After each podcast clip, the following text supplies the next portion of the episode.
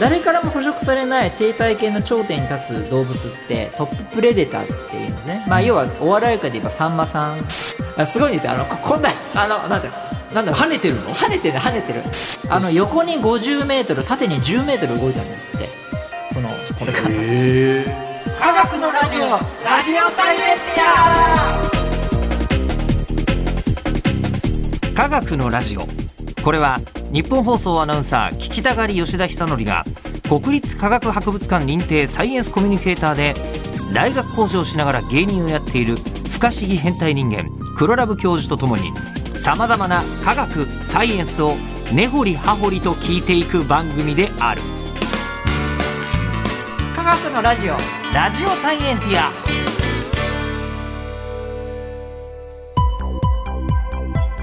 間違った話はしないけど正確さにこだわると逆に分かんなくなるので興味を持ってもらえたらこの世界はめっちゃ細かく説明してくれる人がいるのでそちらを参考にしてくださいで、はい今月はですね、ジャムステックジャムステック、のやっぱりジャムステック国立研究開発法人海洋研究開発機構はいはいの話を聞いているんですが、はい中でも、はいうんえっと、あのエースエース6500さんエース6500確そかにれエーだスっぽいけなアピールしたら、えちょっと黒ラブ教授さん乗ってみませんかっていう深海に話来たらいいですよねえねえ ねちなみにあの黒ラブさんがはい天海6500に、あの乗れるとしたら、はいまあ、どこでもいいわけじゃないですか、はいはいはいあのあの潜りたい場所ってのはあるんですかあもう普通にあの 6500m 潜っていただけたらどこでもどこでも大丈夫ですあのもう頑張んないでいいですマリアナ海溝とかあ,、ええあんなとこもうダメダメですダメですダメですあの2012年か何年かになんか無人のおーまああのドローンみたいなやつのしあの潜水艦があるんですけどはいあれ海外で 1000m 潜って一気に水圧でぶっ壊れたみたいなニュースがあったりしたの でそんな無理無理してやらなくていいですはい まあ、でも海外だとそれぐらいしかできないのに、うんジャムステックは、うん世界に誇るジャムステックとしては、はい6500メートルとかもど潜れちゃったりするのはもうそれの時点ですごいってことですよね。まあまあそう、まあ、海外でも友人で 7000m とかも結構あったりもするので、はあはあはあはあまあでもその引けを取らないレベルですけどね、うん、で6500メートルはい潜ったら、うんまあこの間はプラゴミが見つかったみたいなはいはいはい話がはあいりましたが、ありましたえーねそれ以外にもきっといろんなことが見つかってると思うのでそうです今ね日はそれ以外にエース深海6500が見つけてきたいろんなもののお話を、ははいいしていただきたいと思いますがということで今日のテーマは深海に最強のイワシと火山もあった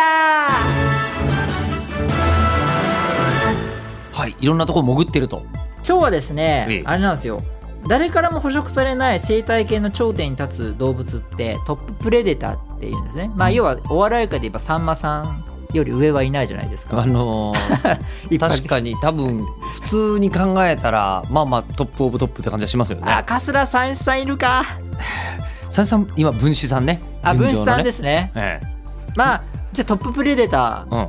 分子さん まあでも多分分子さんと、えっと、さんまさんはあ多分あの潜ってる深度が別なんじゃないですかそうですそうです、ええしかも水域が違いますからねあ水域違うエエリアが違いますその話です今日はどういうこと どういうことですかあのーまあトッププレデター肉食動物っていうのは、まあ、ええライオンとか、うん海だとシャチって言われてるんですけども、うんうん今回深海6500は駿河湾に 近い静岡そうですかなり近いところですあのあのジャムスティックなんで、ええ日本の海結構潜ってるんですよね近くにもそうだから僕たちがプールあプールじゃないわ 船でこう行ってたらジャムスティック下を通ってるかもしれない海溝ありえない話じゃ本当にないぞ、深海6500とかがあのーなんか深海6500は行こうと思ったら、そのなんか例えば小笠原諸島の向こうとか、はいはいめちゃくちゃ遠くも行けるけれどもああの世界もやってますけどもあ世界中にも行ったりもするんだあ全然行ってます、うんうんうん行ってますけども日本ももちろん行ってるぞ、みたいな感じですね、うんでじゃあまあその時はし駿河湾に潜ったと、そうです身近なところに行きました、あでトッププレデターっていうのは気候変動やら人間活動の影響に最も影響を受ける動物なのでトッププレデターってあ大の体、ーもしかしてトッププレデターっていろんなこうものすごいいろんなものがこれが A が B を食べ B が C を食べ、はいその C をトッププレデターが食べるみたいなそうですそ順うにでなってるからちょっとでも環境が変わるとすそうですそうあでのすちょっとでもじゃあ B あたりのところが絶滅したりするとトあそうップですプレデターも絶滅しちゃうって結いう局そうなる順番ってことですね。そうですそうですなそるほどうですもろに影響を受けてしまうはいはいのはいはいでトッププレデターを調べるってことは結構重要だったりあー研究上重要だったりするんですね。じゃあちょっと若手芸人っていうのが今例えばじゃあ1000人ぐらいいたとして、はいはいその若手芸人えがーあっとという吉間に本興業6000人います。いる いるんですよ6000人いるんですか6000人もいるんですよ。じゃあ6000人のうち、はいもう6000人がこれはもう食えないとなって、はい5500人みんなブワーってやめちゃったりするとそうそうそうもしかしたらトップ芸人さんたちも、はい今みたいにはいられないかもしれないそうですそうです。意外とそういう影響があるかもしれないまあ、。確かにねなんか芸人さんたちだったら、あのこうさんまさんに何か言われたらみんな「んはい!」って言うこと聞くかもしれないです けど他の業種の人たちがそこにそうですそうでいっす。ぱいいたらちょっと芸人さんに言われてもちょっと僕らミュージシャンですしみたいなうんそことになったらトッププレデターもうはい。ちょっともうその座を降りなけ崩れればちゃいけなくなるかもしれない。はい、っていうぐいらい、まあ、トッププレデターというのは大事なんですけども、うんそこで今回ですねあの、まあ、トッププレデター探そうじゃないかみたいな感じで探そうというかまあまあそういうのどういうのがいるんだろうということで、まあ釣ってみようよと。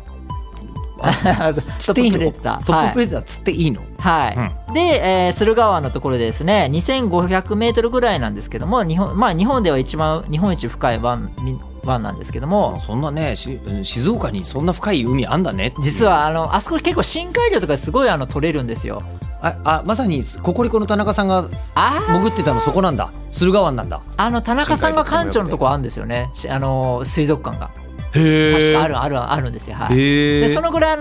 の、まあ、あの辺ってその深海魚が結構有名なところでいっぱい取れたりするんですね。はい、そこなんですけども、そこで、え調査での深海魚が取れるような、その、そこ映え、なんか特殊な取り方で、あの、取ってみたんですね。うん、そうしたらですね、あの最大1.4メートル、体長25キロのシーラカンスのような、こんなやつが見つかったんですよ。でかこんな。な、でかいなんて言えばいいんでしょうね。音声で言うと、シーラカンスですね。みたいな感じですかね。やっぱりあ。あのでかいんですけどはい。魚の形としてははい。割と肉厚でうん。食べられそうな感じそう、これあの、イワシなんですけど、ま、ま、ちょっと待って待って待 ってえもうもう一回大きさを言って大きさ言ってくださいで、これ1.4メートル。 1.4メートルで体重25キロで、あのーこの名前がですね、横綱イワシって名前がついたんですけど、最終的には待。ってください小学生よりでかいぐらい のイワシがあのー深海2500メートルぐらいにはいたってことですかそうですそうですあのマイワシあの普通のイワシって3 0センチぐらいなんですけども、ままああ、そうでしょうねそ、れとは全然違う、まあ、イワシっていうイメージではないんですけどもうん族としてはイワシ族まあまあそんなような感じの、ってこはいで横綱イワシまあ種類は違うんですけどねまあもちろん、はいちなみに関取イワシ科なんですか関取イワシ科の中で特にすごいから横綱イワシはいあのややこしい名前ですけややど こしい、まあ、分かりやすいむしろ分かりやすいあわかりやすいですかむしろ分かりやすいこれよりでっかいの見つけたらどうするんだろうって気はするけど、そうですね。これ、あの、でも、関取イワシ科の何か、あの、かっていうことで、新種かどうかは分かんなかったんですよ。引き上げたばっかりの引こきと上げてはあの、うん関あ違う横綱イワシで検索をかけると取れたてのあの横綱イワシが出てくるのであすごいんですよあのここんなあのなんだよなんだろう跳ねてるのは跳ねてる跳ねてるであのやっぱりぬめりがすごいんではは落としちゃうんですけど は持ってる人が割ってる人がへえそのぐらいあのやつだったんであの、うんぜひあの皆さん聞いてる皆さんは後で横綱イワシで検索していただけると多分どう YouTube で出てくるので、うんうんうんジャムスティックの動画が出てくるのであそうなんだはい、うん見ていただけたらと思うんですけどこれあのやっぱり新種かどうかってことでやっぱり新種だったんですねうんうんうんいろんなその特徴はあるにはあるんですけどなんかちょっと全部は該当しなくて今まで知られてるものにはであの遺伝子もくあの調べてみたらやっぱりちょっと違って新種ってことになっていて、うん横綱イワシっていう名前がついたんですけどもこれですねあの栄養段階で調べるとあの、まあ、そういう調べ方があるんですよ生態ピラミッドの下から数えて何番目なのかっていう,、うんうんでそうするとあの数値が4.9っていうことであな何かというとつまりねトッププレデターってことが分かったんですねうんうんうんうんあのその海域では、うんその深さでは、うんこの横綱イワシを捕まえて食っちゃうような生物はどうやらいないぞと。そうですそうです、うんうんうんあのちょっと浅瀬このえー駿河湾の浅瀬では夢ザメ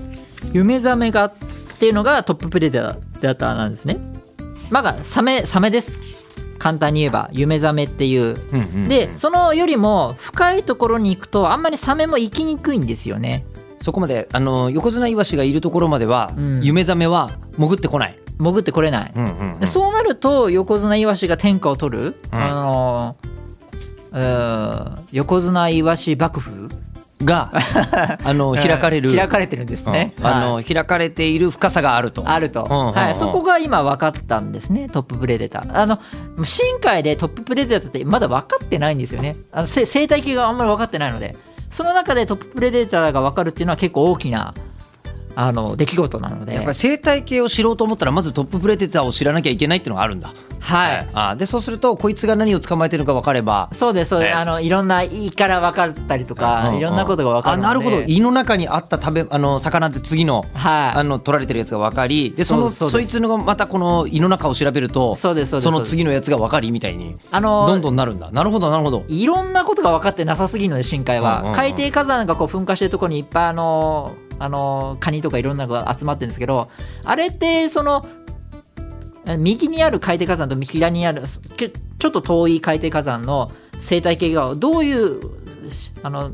友達なのかそれともし別世界なのえーか親族なのか、うんうんうんなどういう生態系なのかも分かってないんですってまだまだ全然深海にどうやら生物がいることは分かったが分かって誰が何が何を食べそうでどしんかなも生活どがうつながっているのかななんでこう増えてるのかどういうコロニーなのかうん同じ属種なのか分かんないんですよね。そういうのもまだ分かってない段階で、えーどんどん今調べてるんですけどもそういうのが今だんだん分かったっていうのがですね、うん一つでありますね。まずまあでもなんか深海魚調べるのはうん深海探査船がやるべきことということとしてはそうそうめっそうちゃわかる分かりやすいですよめねっちゃ。わかるであのこの間あの地球っていうあの探査船あのあバカでかいあのドリルではいはいはいはいありましたよねあ次のエース7000メートルまで掘れるそうですそうですそうです。えードリルを持っているものすごい船であの上があれ100メートルぐらい30階建てぐらいのビルが海の上を動いてるって言ったけどあの30階建てのビルっつっても深さから考えると大したことないから、えー、とそこから今冷静に考えてみてつまり船の下にうん船の、えっと、ああそうそう30倍とか40倍とかそうあるような長さでニョニョニョニョニョって伸びてるとだから本当に折れやすいあの折折れやれすいでしょた事件もあるんですよ折れそうですねそうでしょう、ね、折れてしまってな何千万かの損失を出してたりとかあそんなにかかっちゃうんだやっぱりあこうのなると意外にあのその地球専門のあ船ですけど掘るのって難しくてで、うんあのそういう動画とかもあ見るとびっくりするくらいなんですけどなんか簡単に掘れそうに見えませんなんかあ全然あ見えないですか、うん、全然大変そう。あのー南海トラフとかのちょっとあのちょっと掘ってるの見たら、ええあれ掘れねえぞみたいな硬くて掘れねえぞみたいなうんうんうんうんあの海底がうんずいぶん地面地面が硬くてまあ、海底の硬さもわからないですもんね。そうなんでそもそもがね意外とそのそうあの、性質も違うらしくていろんなエリアのあのそれはだって地面だってうん硬いとこもありゃ柔らかいところもあるんだからそうそうそう海底もそうでしょうね。そうでう、ん、そうなんですよねだから意外とうまくいかないんだなっていうのがあの思うんですけどもその地球が頑張ってですねええ、あの東日本大震災はいはいはいはい、はい、あの時にですねあのちょっと動いてたのが地球だったんですねあーこの場合の地球はその探査船の地球の方はあそうです掘削船かそうです掘削船のはい地球は海底が何が起きていたかを調べに行ったわけですねそうですもジャムステックの使命としては正しいそうです、ジャャムステック実はですねあの311の前に3月9日にム、宮城県沖に震度5の地震が実は起きてたんですようんおうおうでジャムステックは実はその震その周辺にあるあの震源地を実はマークしてたんですね大きな地震が来るかもしれないって、うんで結構地球とかを向かわせてたんですようーんだから311の時ってあの青森県のところにいたんですよね東北にちゃんといたんですねいたんですいたんです別にあのこうなんですか地球自体ははい沖縄にいても、はいはいあのこうせ四国にいても不思議はないわけですよ世ね。界中に今やってるんですけども、うんうん今でもちょうどたまたまあのそういう調査をするときうにん311になったのでちょっとあそこであのちょっとけあの傷ついちゃったんですけどあもうすごい津波来てる津から。波来ちゃったんで、うんうんうんあでもそうそういうところだったんですよね。うんはい、でその時にですねでジャムステッカー別なところで地質調査もやっていて上岸ってずいぶん前の時代1000 1000年前の時代あ上岸地震とか言いますね。あそうですそうですんんんあの時の津波が結構津波がすごい来てたんだなってことが調査でも最近分かってたんですよねあその311の前に。だかうんうんらすごく実は目をつけていたところに311が来てしまったわけなんですけどでその311の時にあのお地震の結果が1年前に出たんですよ。あ10年かかって、はい、と最近お起きたニュース1年前っていうか2020年ってことそうです2020年に分かったニュースをちょっと今日は紹介したいなと思って10年かけて分析したら何が分かったんですかはいあのですねあの海底火山が実はあのあるんですねあのその東日本大震災の、えーそうです。あのこうです。あの北米プレートっていうあの日本が乗っている北米プレート。そうなんか日本だけど名前は北米プレートっていそううやもののやこしいん中ですによね日本は上に乗っててあとユーラシアプレートに乗ってるんでしたっけあ太平洋プレート。あ太平洋プレートかはい。に乗ってるそうです。っていうその北米の陸の方陸のある北米と太平洋プレートがあるんですけども、うんうんあのもともとその深いところで地震が起きてちょっと揺れるちょっとすこう滑るっていうんですけど、うんうんうん滑ると思ってたんですね。だからそんなに津波は来ないあの地震が起きるにしても、うんあんなに東日本大震災ほど大きな地震が起きるとは思ってい思なかっったてなかったんですよね。うんうんえー専門家は。うんうんでも実際には起きて起きてしまってすんごい滑ったんですよ、うん浅いとこまで行っちゃったんですね一気にだからその要はプレートの動く量がちょっとだったらそんなに揺れないけど、はいプレートの動く量が一気にズワーって言ってしまったらそれははい揺れが大きくなるよねっていう話そこですよ研究者さんは思ったのは、えうんどうなってんねんとここら辺すごい何滑るねって止まるはずだったじゃんっていう話ですよ ね。なんでっていう感じで、じゃあそこ調べてみようことで新海六千五とかこう穴開けたりとか、うんいろいろこの辺やったんですよね、うんであの地震が起きた直後ってここ暑いんですよやっぱ摩擦でこへえこ。が100度以上なんですってあそんなにそうで摩擦熱で。そうですそうですだからやっぱ摩擦熱をあの調べるっていうのはものすごく大事うんなので、まあ、そういうことをいろいろ調べたんですってはい。そうすると海底火山が実はこの辺にあって、うんでその噴火したあの粉がうん細かいんですってその滑りやすい海の中の火山灰みたいなもんですか。ああそう、うんそれが層が溜まってて、うんそれがこう滑りやすくさせてたあそんなには土同士だったら、ズリズリズリズリズリズあの普リみ通のたいなは感じだったから、まあ起きてもそんなでっかい地震にならなかったはずだけど、はい今回に関してはここにいなんだなろんかすそう滑りう滑り剤ががあってバーってあるから逆にはい一気にビャーっていなっちゃったんだ。とでしかもですねはあその海底火山が凸凹してるところがあって、ええそこで止まったらしいんですよ。えあそこにストッパーといで う かみたいな、そこがデコボコになってるからここで「えっとストッパー!」みたいな感じで。はい、だから今回の地震はややこしいうん大震災はそのストッパーにもなったし緩やかにまたからどなんいたしかゆし。そうですねはあ被害を大きくしたのか小さくしてるのかよくわからないんですけど正少直な言くともって海底火山があったことによってそうですえのあのこう火山灰で滑りやすくなっちゃってもいたし、逆に言えばそれがあったからそこのとこでプレートが止まってもいたという、そうですそうですそうですはあの横に50メートル縦に10メートル動いたんですってこのこれが。すごい動きでそれがこう一気に津波にこうなってしまったんですけども、だから今回分かったことでその似たような世界中にあるんですよねそういうところが。だから津波があの40メートルぐらい起きてしまう可能性があるっていう計算ができるわけですよね。というところに研究結果があ役に立つ可能性があるっていうまの、あと、役に立つっていうよりも、うん海底のことなんて全然分かってないそうでしすで、ね。海底のことが分かんないけど実は地震のことも分かんないから、うんっていうんで海底のことを、えー、とジャムステックは調べるし、その中でも地球が、えー探査船というか掘削船として掘りに行ってたぜと。そうですそうですなのいいおで話そうですねうん今回のその火山でこう止まったっていうのは、ええその結果だだけはしあのそうなんですけどひどくお収ま収まったかどうかは分かんないですけどねその大し大震災がその山があることによって津波が小さくなったかどうかっていうのはまだ推測の域ですけど僕が今言ってますけど、はい、実質はそう止まったっていうのは事実ですね、はい、その実験結果実験というか研究結果が発表されてですね、うんこれはなかなかええって思いますよね。うんいやもう全然知らないことでしょ。てか人類誰も知らなかったことってことでしょ。そうですそうですそうです。ねはあい。ーでいうことがですね分かってきたっていうのがですねさすがジャムステックさん うん。では終わりました。えでも世界中でジャムステックが初めて知ったあの明らかにしたことってのがめちゃくちゃいっぱいあるっていうのが。そうですねジャムステックさんすげえな。